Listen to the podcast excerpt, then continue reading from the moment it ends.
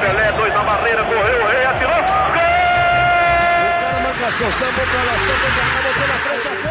Olha o Santos chegando a chance de mais um gol. Gol! Neymar pode bater de primeira.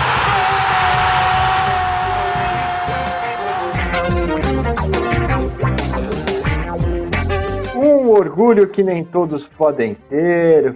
Bom dia, boa tarde, boa noite ao torcedor, à torcedora Santista que nos acompanha pelo podcast. Bom dia para aqueles torcedores que nos veem pela live do GE, começando mais um podcast do GE Santos para falar desse empate entre Santos e Mirassol 2 a 2 realizado no último domingo. Eu sou Bruno Gutierrez e para debater muito sobre esse jogo e também já previ fazendo previsões para o clássico contra o São Paulo na quarta-feira, tenho aqui comigo minha parceira na cobertura do Santos no GE, Ana Canhedo, e também a maior e melhor youtuber santista de todos os tempos, Isabel Nascimento.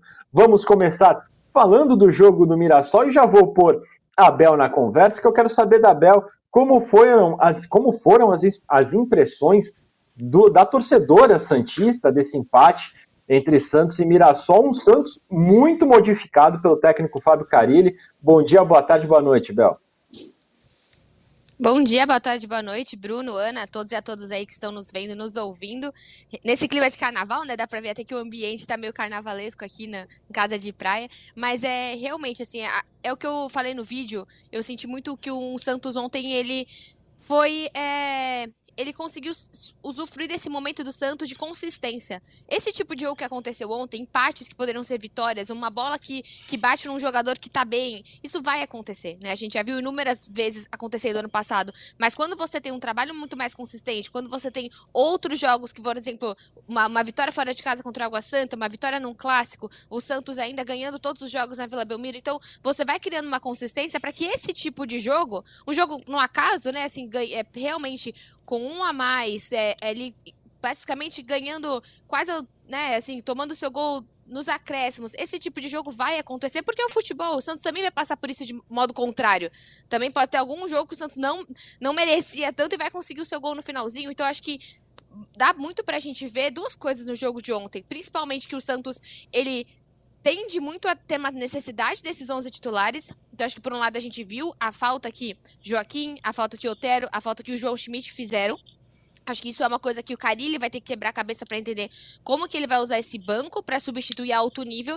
E o outro lado é você olhar esse Santos consistente. Porque, como eu falei, esse tipo de jogo vai acontecer para todos os times. Assim como é, o próprio São Paulo, que tomou os 2 a 0 lá da, da Ponte Preta, esse tipo de jogo vai acontecer e por isso você tem que usar suas oportunidades, seja dentro de casa, seja quando você tá com um time é, jogando bem para sair vitorioso. Então acredito que ontem o saldo ele acaba sendo, né, com aspas, positivo pelo campeonato que o Santos está fazendo. E ainda bem que o Santos não depende tudo desse jogo para se classificar e para permanecer no Campeonato Paulista, como foram nos últimos três que a gente viveu. É, os, digamos que o Santos errou quando podia errar, né? Nessa altura Sim. do campeonato e fazendo testes, e mesmo com o empate ainda conseguiu abrir mais um ponto para Ituano e Portuguesa, por exemplo, que tropeçaram na rodada. Agora, é, Ana, você que também acompanhou essa partida entre Mirassol e Santos, o técnico Fábio Carilli ele ativou o modo sincerão né, na entrevista coletiva, falou que o Santos não merecia vencer mesmo. Eu queria saber você concorda com a opinião do técnico Fábio Carilli, como você analisou essa partida entre Mirassol e Santos. Bom dia, boa tarde, boa noite, Ana. Bom dia, Guti, bom dia, Bel, bom dia a todos que nos acompanham aí nessa linda segunda-feira de carnaval. É, eu acho que quando o time tá bem, né, são cinco vitórias em seis jogos, ontem um empate no sétimo jogo, quando o time tá bem, fica mais fácil fazer isso, né? Vamos ver o Mano Menezes lá no Corinthians foi ativar o modo sincerão também, não, não terminou muito bem. Então, é, acho que o Carilli, é, em todos os sentidos, ele conseguiu queimar, entre aspas, assim, né? Essa gordura do Santos, porque o Santos é, é pode se dar ao direito nesse Campeonato Paulista e no jogo de ontem de fazer testes, de tentar é, colocar uma escalação um pouquinho diferente e preservar alguns jogadores como ele fez ontem mas por, tudo isso por aquilo que o Santos já conquistou nesse campeonato, né? Tô com a Bel nessa. O Santos fez um começo de campeonato muito bom. É o líder absoluto do grupo. A, a classificação praticamente já aconteceu. Então acho que o Santos pode queimar essa gordura. Só que eu sou bem fiel ao que eu escrevi na análise ali, hoje, publicada hoje no GE.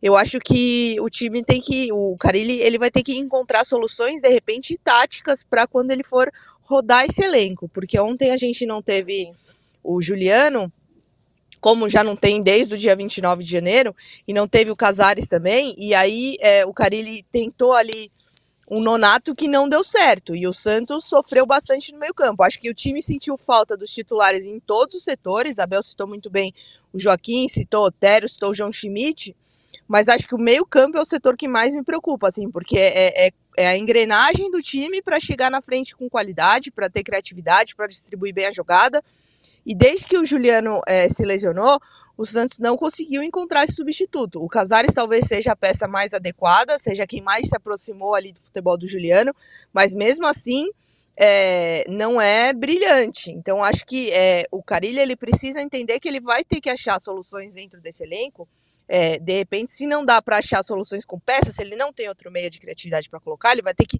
formar um meio-campo capaz de chegar de repente como um bloco na frente, não sei, de repente o Pituca um pouco mais avançado, o Otero um pouco mais por dentro, não sei. Mas ele vai ter que achar soluções para essa posição, porque o Juliano, infelizmente, aí é, vai com, completa hoje, né? Duas semanas da lesão na panturrilha direita e, e o Casares também nas últimas temporadas teve alguns problemas físicos, né? O Juliano não, mas o Casares teve. Então não dá para saber é, se você vai ter esses caras todos os jogos à disposição. Então o Carilli vai ter que encontrar soluções. Acho que é, fica. É, o saldo é positivo, o Santos poderia ter vencido a partida. É, entendo que, o que o Carilli quis dizer com falta de concentração, concordo. É, com o Mirassol ter criado chances também, com o Santos estar. Tá, é, um pouquinho ali sem ritmo, concordo com tudo, mas o Santos foi lá e fez os dois gols. E o Mirassol acabou empatando ali numa infelicidade que acabou sendo inclusive do João Schmidt que entrou depois. Mas acho que o saldo é positivo. O que me preocupa é só essa necessidade de rodar o elenco, mas a necessidade de encontrar soluções para alguns setores e principalmente para o meio-campo, Guti. Eu concordo demais com tudo que você disse, Ana. E já pegando esse gancho da Anabel, uh, o meio-campo, talvez, a parte da criação, seja onde o Carilli vai ter mais trabalho mesmo. Né? Ele, na entrevista coletiva, falou sobre o Nonato, foi questionado se o Nonato tem condições de ser esse meia na ausência do Juliano e do Casares. Ele fez uma defesa do Nonato, falou que conhece ele desde o São Caetano, que acredita que pode ser. Mas a verdade é que em campo, durante os testes do Carilli, em um determinado momento, até o William Bigode acabou sendo responsável por esse meio, né? Às vezes um 4-3-3, às vezes um 4-2-4, e daí você não tinha mais mais um meio armador, só o Pituca, que talvez carregasse um pouco mais essa bola, o Carilli vai quebrar um pouquinho a cabeça se não puder contar, principalmente com o Juliano e também com o Casares. Né? É, eu acho bem interessante o que a Ana falou, que eu, é, porque acho que às vezes o, o Carilli ele tá fazendo algumas alterações visando só alterar os jogadores. Eu acho que é exatamente o que a Ana trouxe. Ele vai ter que entender como que ele vai conseguir criar esse Santos, que pelo jeito o motorzinho desse meio de campo é Diego Pituca, que nunca foi um cara tão habilidoso em, em assistências, em chutes. O Diego Pituca nunca foi um cara de finalização. E ele tá apoiando. Ontem a gente viu um próprio meia, um próprio ponta, o Guilherme voltando para marcar. O Guilherme parece que muito mais, ele às vezes mais marca do que consegue ser ofensivo, consegue de fato ajudar ali no ataque. Então entendeu por que, que o Guilherme tá precisando voltar tanto. Acho que tem muitos destaques pra gente fazer. acho que finalmente saiu o gol do Rainer. Então, eu acho que eh, a gente tá bem de lateral. Assim, acredito que vocês ainda, né, que se quiserem, claro, mas falar do, da, do ponto do Jorge, como tá acontecendo na lateral esquerda. Mas vejo que o Santos conseguiu fazer boas contratações, mas acho que é interessante também você ver como que pouquíssimos jogadores do ano passado estão servindo para esse ano. Metade do time foi embora e você tem um Rincon e o Nonato que terminaram o ano muito bem e que ainda não conseguiram fazer bons jogos, né? O próprio Rincon, que era capitão e era totalmente um titular, é, assim, a torcida inteira fala, nunca tiraria o Rincon de campo. E o Nonato, a gente terminou o ano falando, o Nonato ajudou mais que o Lucas Lima. É um parâmetro, às vezes, mais delicado de se dizer? Sim, mas o Lucas Lima chegou com uma pretensão muito maior do que o próprio Nonato. Então é isso que a Ana trouxe. O que, que vai ser desse meio de campo? Vai continuar? Vai, vai utilizar o Casares? Vai utilizar o Nonato? Vai ser o João Schmidt? Vai utilizar o Rincon? Eu achei até que ele fosse é, usar mais titulares contra o Mirassol do que contra o São Paulo, pelo jeito não. E, e eu entendo que contra o São Paulo ele vai ter que, com, vai ter que começar com o João Schmidt, vai ter que começar com o Otero, até por se tratar de um clássico, o torcedor também vai querer um time completo. E tem um certo ponto que, assim, esse Santos, felizmente ou infelizmente, pelo que aconteceu nos últimos anos, é um Santos que basicamente vai começar a jogar uma vez por semana. Então você vai ter muito mais tempo para olhar taticamente esse elenco do que para ficar poupando. E aí eu queria até perguntar para Ana, ela falou das duas semanas sem o Juliano, temos pretensões de Juliano? Temos ou nada? É, aliás, duas perguntas, porque aqui é legal, né? A gente logo coloca os nossos setoristas para responder, mas eu queria saber do Kevson e do Juliano, como que tá isso? Porque realmente eu fui falar no vídeo ontem e falei, hum, perguntar na live amanhã. É, então, Bel, na semana passada tinham me passado que o Santos tinha a expectativa assim de ter o Juliano pelo menos por alguns minutos no clássico, né? E o Carilho até fala sobre isso ontem, que ah, se ele puder ter os caras pelo menos um pouquinho. É, só que assim, hoje o Juliano tá completando duas semanas da lesão, né, na panturrilha direita. E é uma lesão que pode deixar ele fora até quatro semanas. Então, para ele estar à disposição no clássico, a gente precisa saber o que vai acontecer hoje, por exemplo. Ele tem que fazer no mínimo esses dois trabalhos é, no campo para ter condições de ser relacionado e participar, né? Porque não adianta nada o Santos é, mascarar, não tô falando, falando, que vai fazer isso, tá? Mas não adianta nada o Santos levar o cara sem treinar no campo, porque aí ele não vai ser utilizado. Então, pro Juliano conseguir ganhar alguns minutos, depende muito do que vai acontecer hoje e amanhã no CT. Por hora, ele ainda não fez treinos com bola, ele tá na fisioterapia. Eu acho, na semana passada eu tava mais otimista. Eu acho que ficou um pouco difícil. Acho que foi um pouco difícil. Sobre a lateral esquerda que você comentou, é, falei até é, com o pessoal do Santos, quem tá lá no dia a dia do treinamento, a questão do Rainer su surpreendeu bastante, assim, a comissão tá muito satisfeita com ele na lateral esquerda. Eu não estranharia até se ele não abrir uma disputa aí, quem sabe, com o Felipe Jonathan pela posição. O Felipe Jonathan é, não tem uma lesão séria, né? Foi mais preservado do que qualquer coisa, deve estar à disposição para o clássico. E não estranharia se o Rainer começasse ali a disputa com o Aderlan, mas disputa com o Felipe Jonas também. Vai ser um jogador bem importante, né? Porque você mesma citou, o Jorge chegou muito abaixo fisicamente, está totalmente fora de forma, não pode ser inscrito é, pelo Santos mais enquanto o Santos não resolver a questão do transfer ban. Então, nem que o Jorge dê um super gás aí, é, enfim, se transformar e ficar bem fisicamente, nesse momento ele não pode ser inscrito no Campeonato Paulista. Então, é, o Santos escreveu, acabou escrevendo Souza, né, da base, 17 anos, vai com Souza, Rainer e Felipe Jonathan. Kevson tá lesionado, uma lesão séria, vai aí ficar fora por bastante tempo, então, é, que dá para dizer, assim, é que a comissão tá bastante satisfeita com o Rainer e eu não estranharia se, se houvesse uma, uma disputa pela posição aí nesse setor. O que, que você acha, Guti? Eu, eu vou na linha de vocês. Acredito que o Rainer não só surpreendeu a comissão técnica, como surpreendeu a nós também, né? Porque era um jogador que a gente não tinha muito conhecimento, né? De, do que ele poderia entregar. A gente tinha, lógico, muita parte da análise, né? O Carilli falando bastante sobre ele, enfim. Mas em campo, realmente, ele deu uma resposta bem acima da, da expectativa né, do, do, torcedor. Né? Era um ponto de interrogação que se tornou está se tornando uma realidade o torcedor, né? Lógico que com poucas rodadas, poucos jogos, ainda não, a gente não pode cravar que deu certo. Mas ele está indo num caminho muito bom. Agora, Ana, a Bel citou alguns jogadores, eu queria também a sua avaliação de alguns jogadores que foram testados pelo Carilli nessa partida, né? A gente teve o Messias, por necessidade, então, no lugar do Joaquim. A gente teve o Souza, que você citou, o menino que foi inscrito que fez a sua estreia no, profissional ontem, no entanto, no segundo tempo. A gente teve Tomás Rincon ganhando a vaga do João Schmidt no meio-campo, e a gente teve, claro, o Nonato por necessidade, mais o Marcelinho na, na ponta direita, no lugar do Otero. Eu queria saber como você viu aí a entrada desses jogadores e se algum deles acabou decepcionando, né, tendo alguma atuação abaixo nesse sentido. Ah, não tenho dúvida. Essa é, essa é bem fácil de responder, Guti. O Messias foi muito abaixo, né? Muito abaixo, assim, muito. É, rolou até uma inversão de lados ali, né? Ele jogou mais perto do Aderlan, o Gil é, do outro lado, assim, muito abaixo. Foi principal responsável pelo primeiro gol do Mirassol, né? É, teve até uma chance depois no segundo tempo, quase marcou um gol, né? Aí eu não ia poder falar o que eu tô falando aqui, não, mentira. Eu ia falar assim porque é, ele é zagueiro, então vamos analisá-lo defensivamente. Eu não gostei. Foi a primeira chance que ele teve no ano, achei que foi bem abaixo, assim, e isso é um pouco preocupante, né? Porque o Santos, quando segura o Joaquim, já projeta que no meio do ano vai ser bastante assediado. E aí o meio do ano é justamente o período importante da Série B, né? Então acho que o Santos tem que tem que pensar um pouquinho nessa questão aí para a Série B, nessa questão dos zagueiros, né? O Baço volta no meio do ano, o Jair, em tese, vai estar tá à disposição para a Série B. Então, acho que o Santos tem que, tem que se organizar para saber quais zagueiros vai ter de fato na, na Série B, porque o, o, enfim, não gostei da partida do Messias ontem. O Souza acabou dando uma assistência, vamos dizer assim, né? Porque ele cruza a bola que o Otero desvia, enfim. É, quase que foi uma assistência ali do Souza, entrou bem.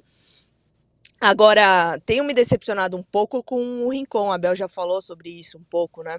É, não sei se é porque o João Schmidt chegou numa fase surpreendente, foi numa crescente, né? Porque eu acho que melhor do que o cara começar com tudo é o cara ir crescendo jogo a jogo e foi o que aconteceu com o João, né? Até chegar num, num status de que o Rincon nesse momento não vai tirar a vaga dele. Acho que é, o desvio na bola ali, o João acabou errando no jogo de ontem, mas acho que não anula em nada é, o grande começo de Campeonato Paulista que ele tá fazendo.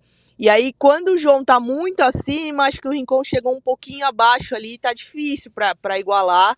É, achei até que ontem é, ficou em alguns momentos ali um pouco sobrecarregado na defesa, não saiu tanto mas não vejo ele sendo titular desse time, não. Acho que o titular é o João e não, quando o Carilli jogou com o tripé de volantes contra o Palmeiras, é, com Schmidt, Pituca e o Rincon não deu muito certo, né? O Santos não conseguiu muito sair de trás.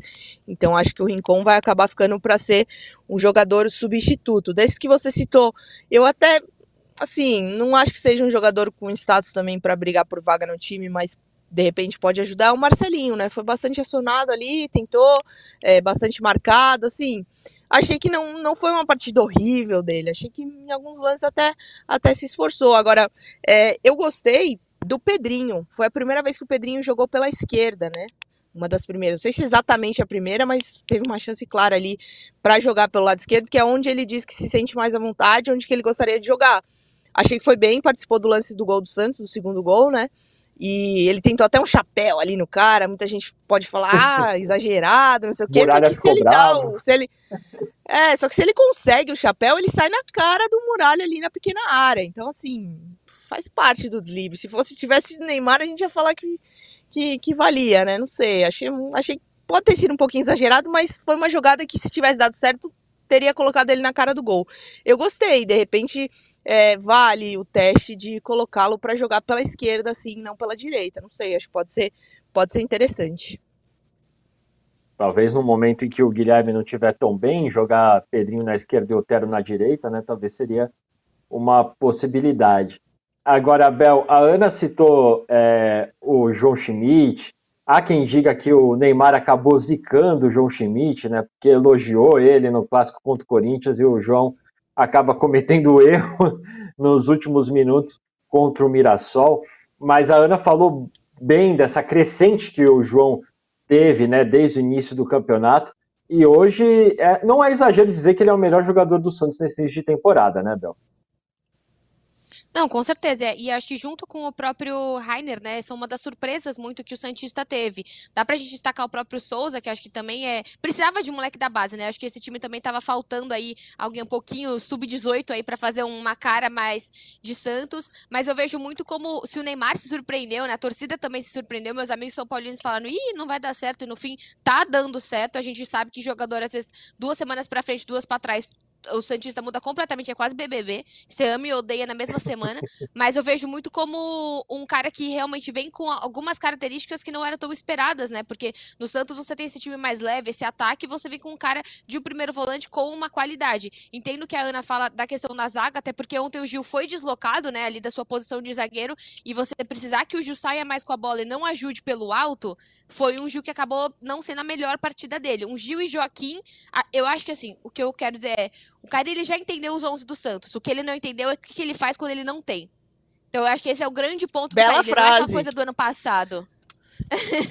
Pode, podem usar. É, usar exatamente. esse título, fique à vontade. É, eu acho muito no sentido de ano passado, você tinha os técnicos dos os 13 técnicos dos últimos três anos do Santos, não sabiam nem quem eram os 11. A gente toda hora a gente mudava o meio de campo, mudava o ataque, mudava a lateral, mudava a zaga. Agora não. O cara ele já sabe. E aí vem a dificuldade de olhar para esse banco e conseguir substituir a altura.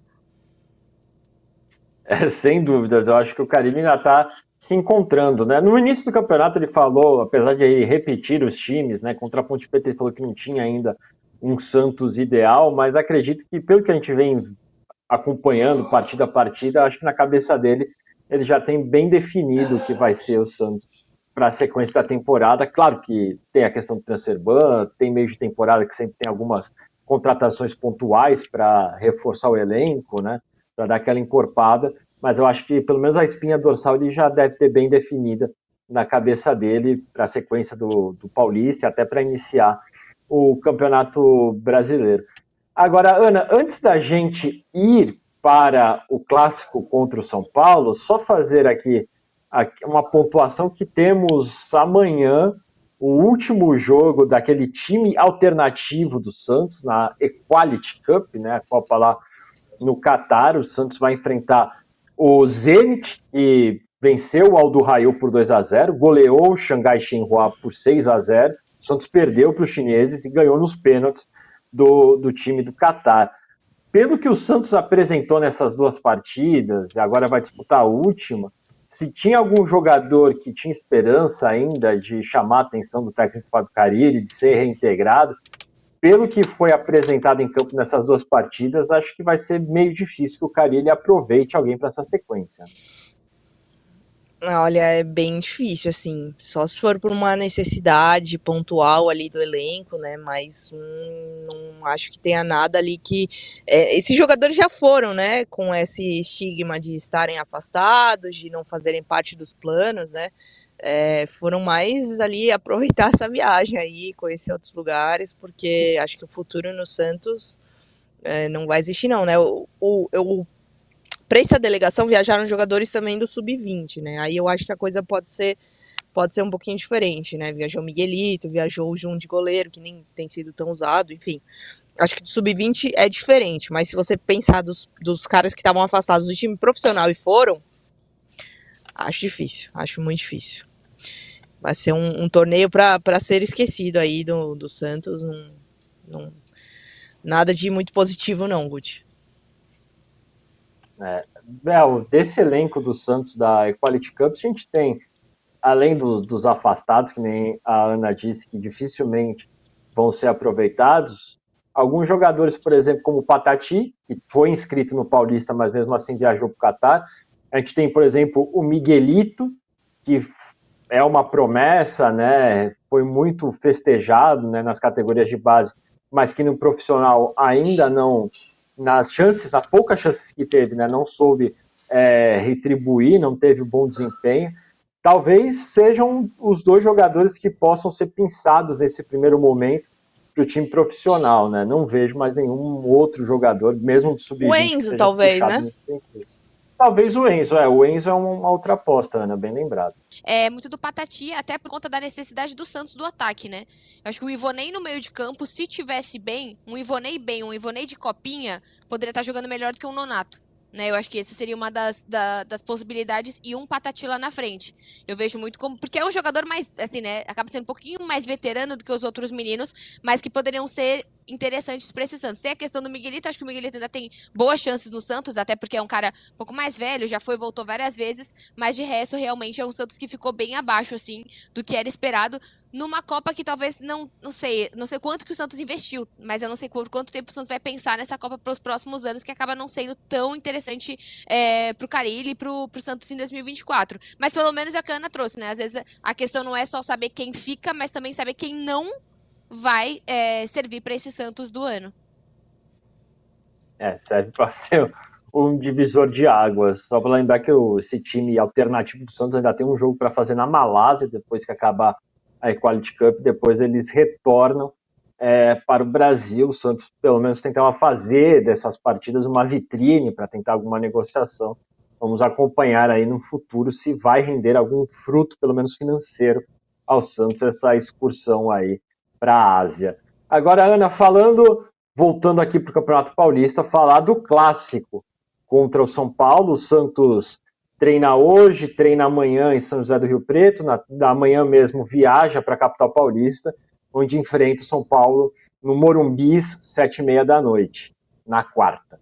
O que esperar dessa partida? Ontem o Carilli deu uma indicação né, do que espera do Santos, né, um Santos mais parecido do que foi num segundo tempo contra o Palmeiras, no jogo, na grande maioria do jogo contra o Corinthians, e uma expectativa pelo retorno, como a gente já disse, né, de alguns jogadores que estão no DM. É isso, o que eu espero é ver João Schmidt em campo, é ver Otero, é isso que eu espero. espero ver um Santos mais produtivo, um Joaquim de volta. É, essa é a expectativa não só nossa, mas acho que da torcida, né?